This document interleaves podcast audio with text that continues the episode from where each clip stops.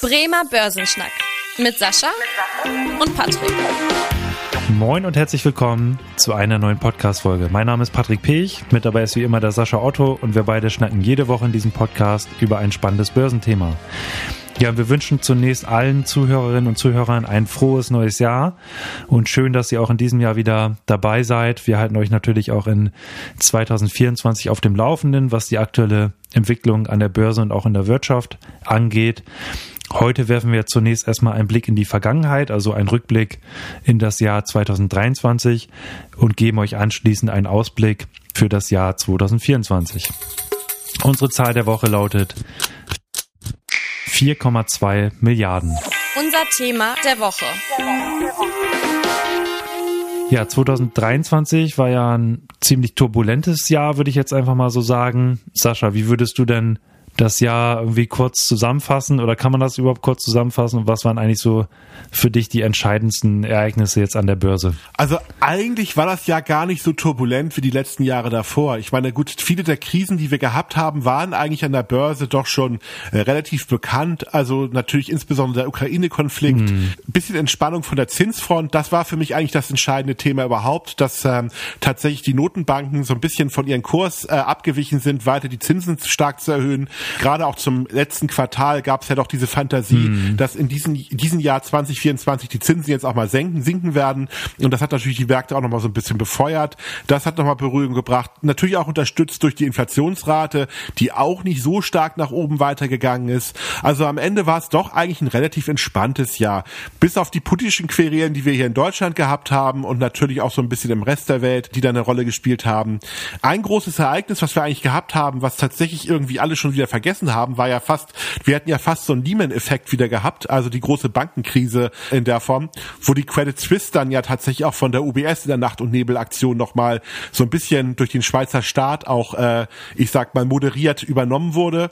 Diese Silicon Valley Bank, die wahrscheinlich niemand mehr äh, kennt, die man vorher nicht gekannt hat, einmal kurz kennengelernt hatte, als eine der Institute für die ganzen Fintech-Unternehmen oder auch für die großen Unternehmen, die jetzt tatsächlich im ganzen Technologiesektor sind, dort auch ähm, Finanzierung Finanzierung gemacht haben, die natürlich ein paar Probleme bekommen haben und auch ein paar andere regionale Banken, die dann auch tatsächlich aber schon wieder verschwunden sind.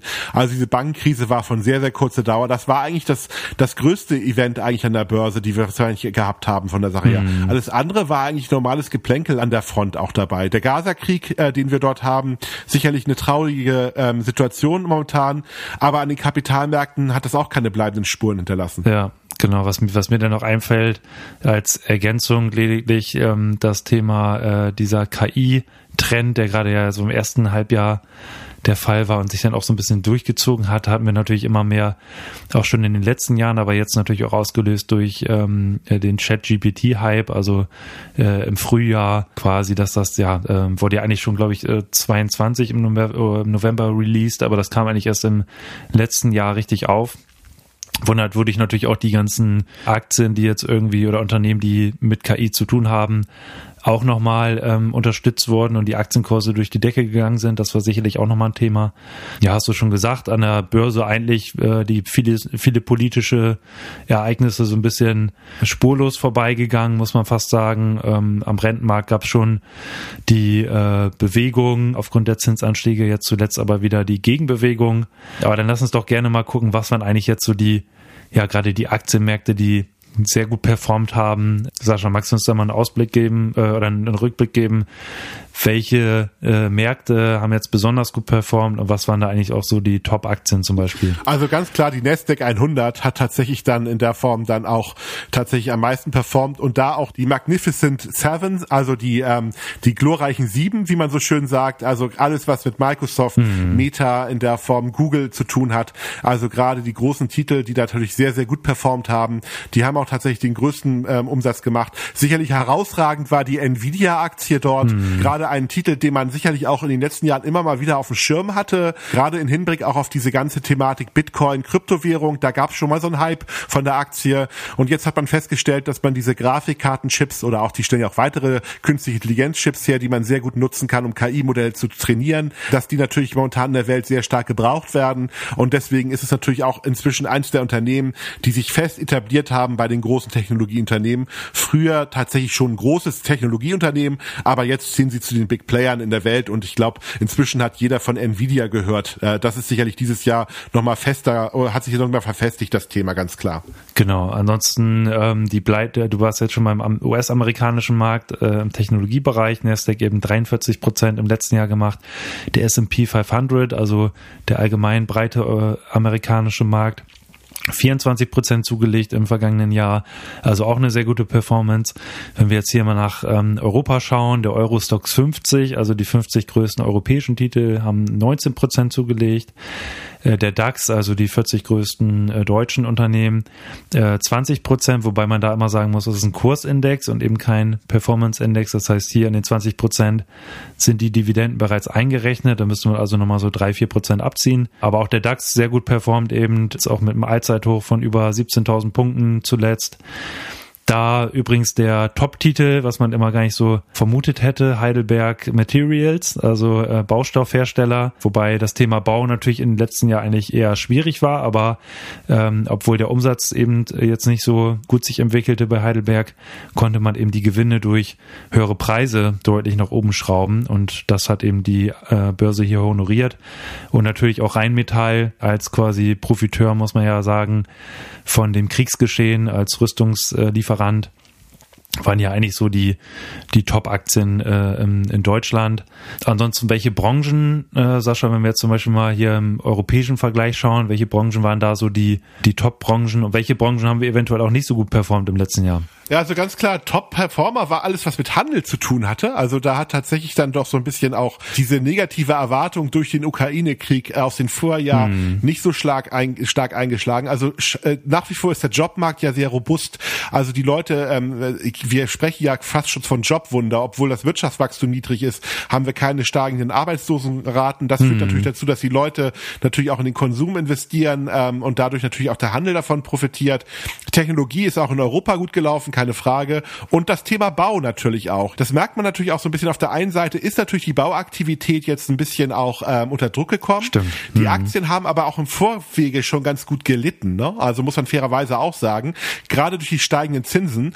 Und da kam so der gegenteilige Effekt, dass die niedrige, dass die Zinssenkungsfantasien, die wir jetzt so ein bisschen die letzten Wochen nochmal verstärkt entwickelt haben, natürlich auch solche Firmen befeuert haben. Auch das Immobiliensektor im Übrigen. Sowas wie eine Vonovia ist letztes Jahr auch zum Beispiel gar nicht schlecht gelaufen kaufen ähm, als großer Wohnungskonzern. Also die profitieren von der Zinsentwicklung dann oder von der Zinserwartung natürlich momentan ganz stark. Ja, genau. Da würde ich nochmal anschließen mit den äh, Flop-Branchen äh, hier in Europa. Wir haben das übrigens hier auf Basis des Eurostock 600 gemacht, äh, dass wir die Branche mal angeschaut haben. Äh, Rohstoffe liefen nicht gut, da ging es äh, sogar nach unten mit einer negativen Performance von etwa acht Prozent und äh, alles, was so mit Nahrungsmitteln zu tun hatte, äh, da war auch eine negative Performance zu verzeichnen. Also das waren einfach mal so die beiden Branchen, wo es auch wirklich ja keine positive Performance gab.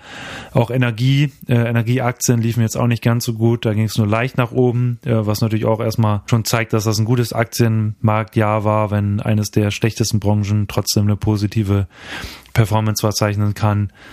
Also das war wirklich ein durchaus positives Aktienmarktjahr. Das heißt, das macht natürlich Lust auf das neue Jahr. Aber den Ausblick, den wagen wir gleich. Erstmal, wir hatten jetzt so ein bisschen den Blick in die Vergangenheit. Dann äh, gucken wir mal ein bisschen auf aktuelle Themen und gleich kommt der Ausblick. Aktuelle Themen äh, würde ich jetzt mal berichten, ist zum Beispiel auch, dass es Veränderungen gab im MDAX und im SDAX. Also wir haben ja den DAX mit 40 Titeln, dann haben wir aber da untergeordnet eben natürlich noch mehr deutsche börsennotierte Unternehmen.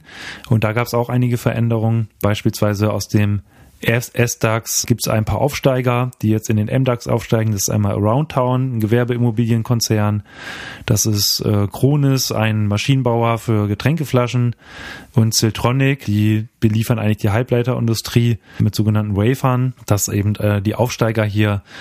Und währenddessen steigen eben aus dem M-DAX ab äh, Dürr, äh, Pro7 und Befesa, die jetzt eben in den S-DAX runtergehen. Das einfach mal so als kurzer Überblick, dass ich hier auch immer wieder was am äh, deutschen Aktienmarkt und in der Zusammensetzung tut.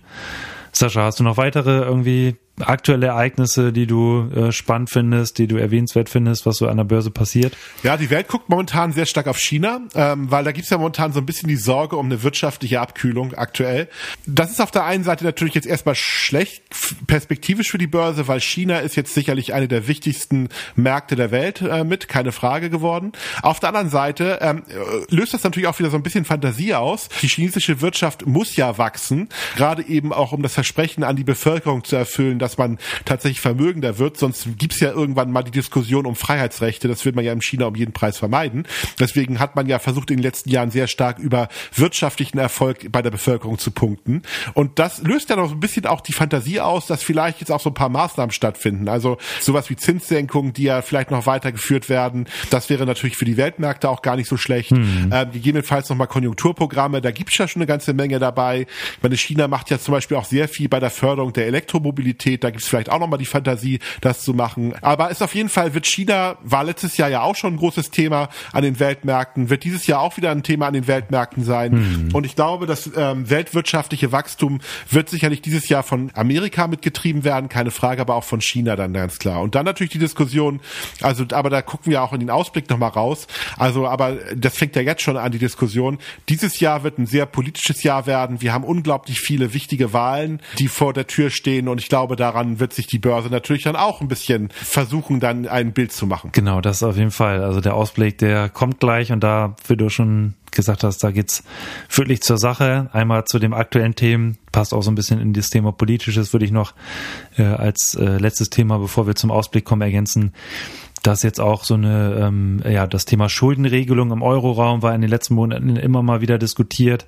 Gab es nie wirklich irgendwie Einigungen. Jetzt haben sich eben Frankreich und Deutschland zumindest erstmal irgendwie eine Regelung verständigt.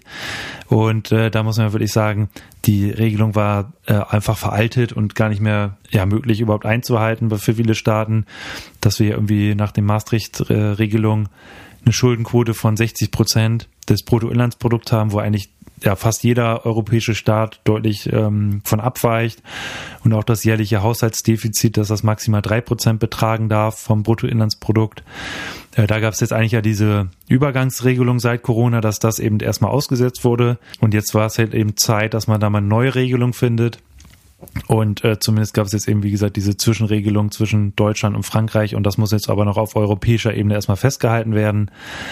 Was natürlich auch ja den Staaten so ein bisschen mehr Spielraum wahrscheinlich eröffnen wird, was jetzt auch das Thema Haushaltsdefizit angeht, beziehungsweise ja, was heißt Spielraum? Äh, viele Staaten haben das ja eh schon nicht eingehalten, dass das Handeln, wie es aktuell praktiziert wird, eher, sage ich mal, auch ins, ins Recht übertragen wird. Das ist eher die Auswirkung, würde ich sagen. Genau, das heißt, da wird sicherlich auch im nächsten Jahr nochmal was kommen. Aber Sascha, du hast ja schon angeteasert, der Ausblick 2024, einige politische Ereignisse. Viele sprechen auch vom Superwahljahr was erwartet uns in 2024? Ich glaube, die wichtigste Wahl ist natürlich die äh, Wahl des amerikanischen Präsidenten. Also da ist, findet ja jetzt schon die Vorwahlkämpfe überall statt. Also insbesondere natürlich, wer wird bei den Republikanern nominiert werden. Wir sehen ja jetzt schon, dass Donald Trump tatsächlich schon die eine oder andere erste Niederlage erlitten hat, im Sinne, dass er auf dem Wahlzettel jetzt nicht kommen darf. In Maine zum Beispiel ist das ja in der Form beschlossen worden. Frage ist, ob das jetzt dauerhaft bleibt. Ich habe heute Morgen gerade gerade gelesen, dass das äh, tatsächlich jetzt nochmal zum Bundesverfassungsgericht äh, gehen wird, also zum Supreme Court und da wird dann endgültig entschieden, ob er auf diese Wahlzettel auf den Bundesstaaten kommen kann. Mhm. Eine Sache ist aber, glaube ich, relativ klar. Also Donald Trump wird sicherlich in diesem Wahlkampf eine entscheidende Rolle mitspielen von, von der Sache her. Und natürlich wird das auch größere Auswirkungen haben, sowohl auf die wirtschaftliche Entwicklung und natürlich auch auf solche wichtigen Themen wie den Ukraine-Krieg, Unterstützung der Amerikaner. Und das wird natürlich dann auch unserer Börsenjahr mit beeinflussen. Jetzt möchte ich ich nicht unbedingt sagen, dass ähm, sollte Donald Trump gewählt werden, dass das ein totales Super-GAU-Ereignis wäre für die Börsen. Mhm. Aber wir können fest davon ausgehen, dass das erstmal zu Volatilität führen würde und dass tatsächlich die Märkte natürlich dann unruhiger werden würden und dass sicherlich man sicherlich genauer hingucken müsste, welche Branchen profitieren davon und welche Branchen leiden eher darunter. Also es würde sicherlich zu Verwerfung an den Kapitalmärkten führen, wenn das passiert. Gut, dann haben wir ein paar Landtagswahlen hier in Deutschland. Das klingt jetzt erstmal gar nicht so unbedingt so spannend, aber insbesondere ist natürlich aktuell die Diskussion gerade um, ich sag mal, um die Macht oder die, die Möglichkeiten der Ampelkoalition dort. Und je mehr jetzt tatsächlich noch natürlich andere Parteien jetzt in den Fokus rücken und je schwieriger Regierungsbündnisse werden, desto handlungsunfähiger wird Deutschland natürlich wirken. Und es wird natürlich auch die Arbeit der Bundesregierung dann in der Form darstellen. Und dann natürlich die Frage, bleibt die ähm, Ampelkoalition jetzt bestehen? Ich meine, wir haben ja genug Streitpotenzial auch noch in den nächsten Wochen. Und äh, da könnte sicherlich das eine oder andere auch nochmal passieren. Und das wäre sicherlich für Europa natürlich auch nochmal ganz entscheidend, so von den, von den Themen her. Also auf jeden Fall spannende Wahlen und spannende Themen, die wir natürlich hier im Inland, aber auch im Ausland haben. Gar keine Frage. Genau, zum Thema Ampelregierung, da gab's ja, da haben wir auch schon kurz angeteasert, schon die, die Regierungskrise in den letzten Monaten. Und da wir jetzt hier den Ausblick wagen, 2024 gehört das natürlich auch dazu, dass da jetzt auch erstmal im Haushalt irgendwie ja, ähm, Löcher gestoppt werden mussten und dass natürlich Einsparungen, Steuererhöhungen oder irgendwelche Subventionen, die gestrichen werden, natürlich auch die Wirtschaft belasten äh, in diesem Jahr. Und das hat auch dazu geführt, dass jetzt auch die Bundesbank reagiert hat und die hat ihre Wachstumsprognose auch deutlich äh, zurückgefahren und zwar von 1,2 Prozent, was ja erstmal ja, zwar ein kleines Superwachstum wäre, aber erstmal zumindest ein solides Wachstum auf 0,4 Prozent zurückgefahren. Und da muss man ja wirklich sagen, hängt Deutschland wirklich hinterher. Und äh, nachdem schon 2023 wirtschaftlich gesehen kein gutes Jahr war, folgt eben wahrscheinlich auch für 2024 ein wirtschaftlich nicht äh, sehr erfolgreiches Jahr, zumindest auf das Bruttoinlandsprodukt bezogen. Äh, das darf man jetzt eben immer nicht gleichsetzen damit, dass der DAX auch nicht gut performen wird oder so, weil einfach ja die deutschen Unternehmen im DAX internationale Konzerne sind, die jetzt nicht nur von der deutschen Wirtschaft abhängig sind, aber da, ja, was die deutsche Wirtschaft angeht, sind da die Aussichten nicht ganz so rosig. Ja, und dann wird sicherlich ja auch, du hast es schon angesprochen, Sascha, das Thema Zinsentwicklung im Fokus stehen. Du hast schon mal so gesagt, eventuell kommen, kommt da irgendwie die Zinserhöhung. Was spekuliert der Markt da aktuell oder sagt die FED da schon irgendwas zu? Der Markt spekuliert sogar auf Zinssenkung. Du hast gerade Zinserhöhung gesagt. Der, sorry, ähm, Zinssenkung meine ich. genau. Also aktuell gibt es so Diskussionen zwischen zwei vier beziehungsweise teilweise sogar noch mehr Zinssenkungen, die wir in der Form haben. Okay. So deswegen, hm. da sieht das schon so ein Stück weit so aus, dass da was passieren könnte. Ja, hängt aber ganz klar mit der Inflationsrate zusammen, die da natürlich kommen wird. Hm. Ich glaube, dass wir die letzten Wochen sehr viel Euphorie hatten und da wurde doch schon sehr über sehr viele Zinssenkungen spekuliert werden. Ich glaube, das wird moderat bleiben dieses Jahr. Ich glaube, wir werden dieses Jahr erste Zinssenkungen bekommen. Wahrscheinlich zwei, drei Zinssenkungen sind da nicht unrealistisch, was das Thema betrifft, wenn die Inflationsrate im Griff bleiben wird. Ich glaube auch, dass die, ähm, dass die Notenbanken sich das Pulver noch trocken halten werden. Ich glaube auch gerade in Amerika wird man vor der Wahl jetzt nicht so starke Fakten schaffen wollen.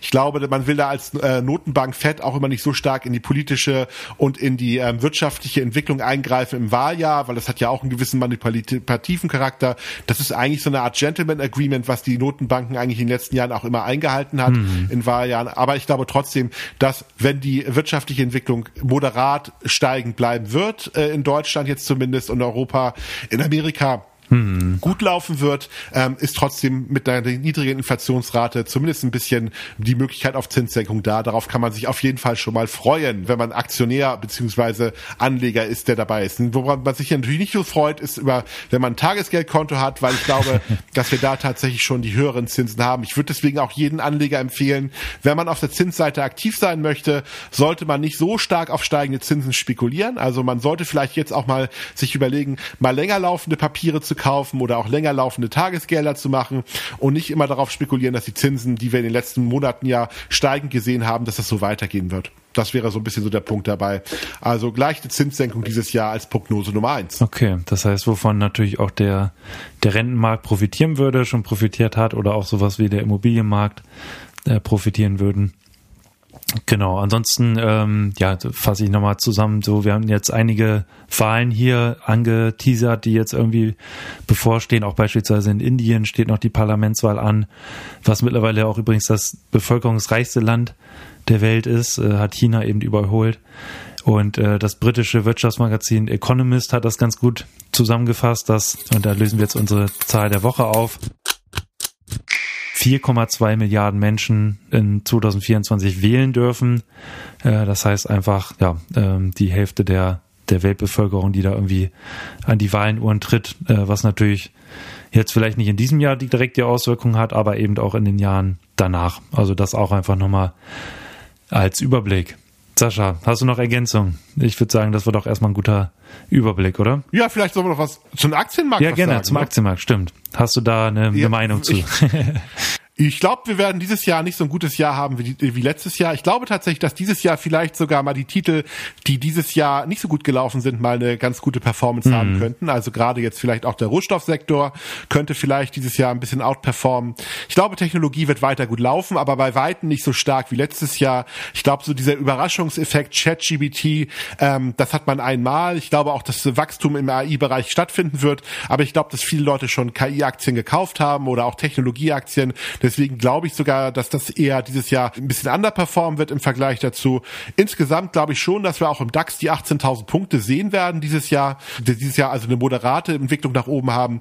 Also durch die Bank weg würde ich mal so 5, 6 Prozent nach oben prognostizieren bei den Märkten dabei. Und ich würde vielleicht jetzt mal ein bisschen dieses Jahr auf die etwas äh, Titel setzen, die, die letztes Jahr vielleicht nicht so gut gelaufen sind. Und Technologie muss man immer haben, keine Frage. Aber ich würde es nicht so stark übergewichten wie im letzten Jahr. Das wäre so ein bisschen das, was ich so als Prognose habe. Aber eine Sache ist, glaube ich, klar. Wahrscheinlich wird nichts davon eintreffen. Prognosen sind immer so wunderbar schön chaotisch und ja. wahrscheinlich werden wir dieses Jahr wieder ganz, ganz viele Dinge erleben, mit denen wir alle jetzt nicht rechnen und äh, völlig überrascht werden. Aber grundsätzlich glaube ich schon, dass es ein gutes Börsenjahr werden wird, aber nicht so toll wie letztes Jahr. Ja, wir werden auf jeden Fall äh, Ende des Jahres mal zurückblicken auf deine, deine Prognose hier und äh, mal schauen, wie sich das Ganze entwickelt hat. Aber im laufenden Jahr halten wir euch natürlich auf dem Laufenden. Wir haben auch jetzt schon ähm, wieder spannende Spezialfolgen geplant äh, in diesem Jahr, die, wo wir mal ein bisschen ausführlicher über einzelne Themen berichten. Und da kommt natürlich auch ihr ins Spiel. Ja, wenn es irgendwelche Wünsche gibt, irgendwelche Themenwünsche, irgendwelche Fragen, auf die wir jetzt mal in den nächsten Wochen drauf eingehen sollen, dann schreibt uns gerne eine E-Mail an podcast.sparkasse-bremen.de. Und ansonsten freuen wir uns natürlich, wenn ihr hier uns in diesem Jahr wieder begleitet äh, bei den Themen. Äh, wir halten euch hier immer auf dem Laufenden gerne an Freunde und Bekannte weiterempfehlen, dass die auch up to date bleiben und äh, wir würden uns auch über Bewertungen freuen in den äh, Podcast Stores, sei es Spotify oder Apple Podcasts. Das bringt uns nämlich auch voran hier, dass wir den Podcast ein bisschen äh, größer machen können und auch mehr Leute den Podcast hören. An dieser Stelle vielen Dank. Ja, Sascha, hast du noch letzte, äh, letzte Worte oder wollen wir einfach einen guten Start ins Jahr wünschen? Ah, einen guten Start ins Jahr. Ich glaube, ich habe keine weiteren letzten Worte. okay, sehr gut. Dann wünschen wir einen guten Start ins Jahr und dann hören wir uns in der nächsten Woche. Bis dann. Tschüss. Tschüss. Vielen Dank fürs Interesse. Das war der Bremer Börsenschnack, ein Podcast mit Sascha und Patrick. Noch ein kurzer Hinweis und an dieser Stelle liebe Grüße aus der Rechtsabteilung. Die gesprochenen Inhalte bilden die persönliche Meinung der handelnden Person, also in den meisten Fällen von Sascha und mir wieder. Sie stellen also keine Handlungsempfehlung zum Erwerb oder zur Veräußerung der genannten Wertpapiere oder anderer Finanzinstrumente der genannten Emittenten dar. Bei Fragen wende dich gerne an deinen Berater.